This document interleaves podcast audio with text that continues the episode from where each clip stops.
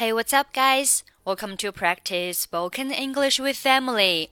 欢迎收听和 Emily 一起练口语，我是 Emily。今天的主题是 introducing friends，介绍朋友。首先，我们来听一下实用句子。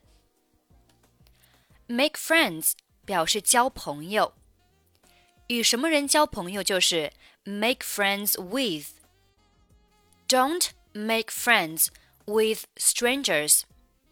不要和陌生人交朋友。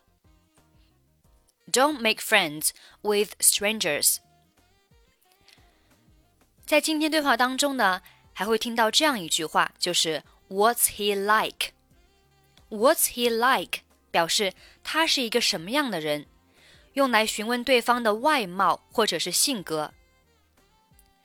What does he look like?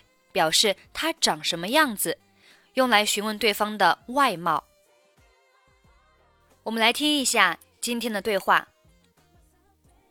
珍妮，你总是自己一个人待在家里，你应该经常和朋友出去玩。Jenny, you always stay at home alone.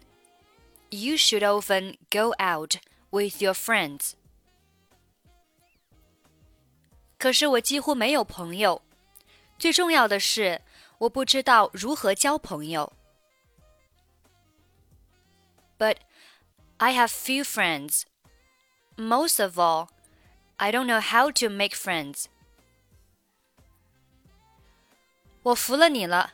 这样吧，下周我和我的朋友要在海滩举行一个烧烤派对，你也来参加吧。I give you best. Well, my friend and I are having a barbecue party on the beach next week. Why don't you come?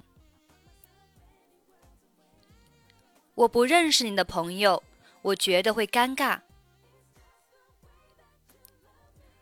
I don't know your friend. I'll be embarrassed.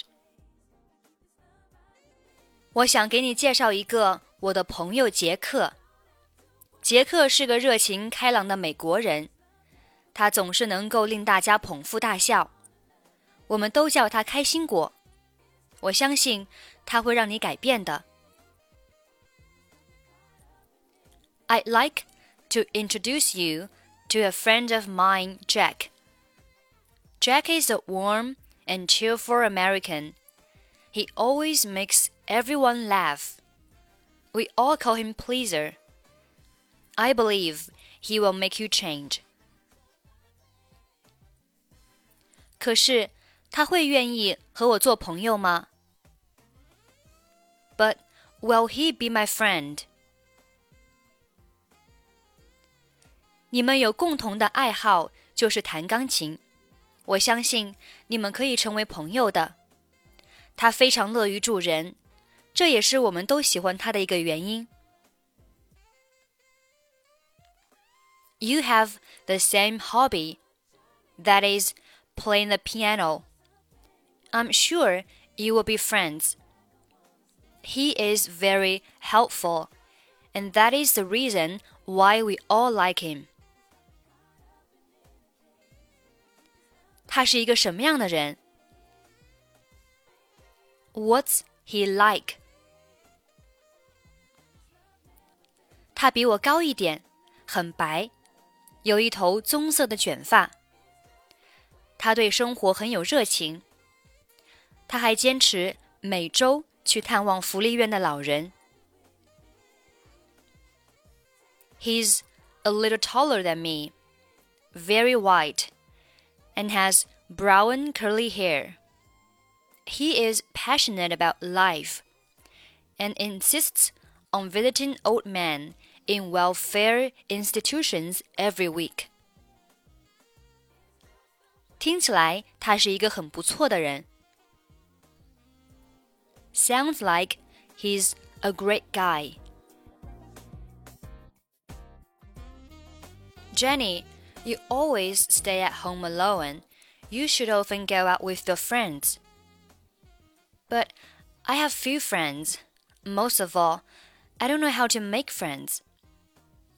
I give you best.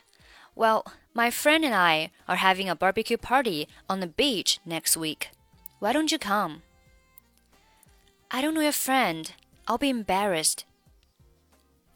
I'd like to introduce you to a friend of mine, Jack. Jack is a warm and cheerful American. He always makes everyone laugh. We'll call him Pleaser. I believe he will make you change. But will he be my friend? You have the same hobby, that is, playing the piano. I'm sure you will be friends. He is very helpful, and that is the reason why we all like him. What's he like? He's a little taller than me, very white, and has brown curly hair. He is passionate about life and insists on visiting old men in welfare institutions every week. Sounds like he's a great guy. Okay, that's pretty much for today. 关注微信公众号“英语主播 Emily”，在公众号里回复“节目”两个字，即可加入本期节目的跟读版本以及语音打分。I'm Emily. I'll see you next time. Bye bye.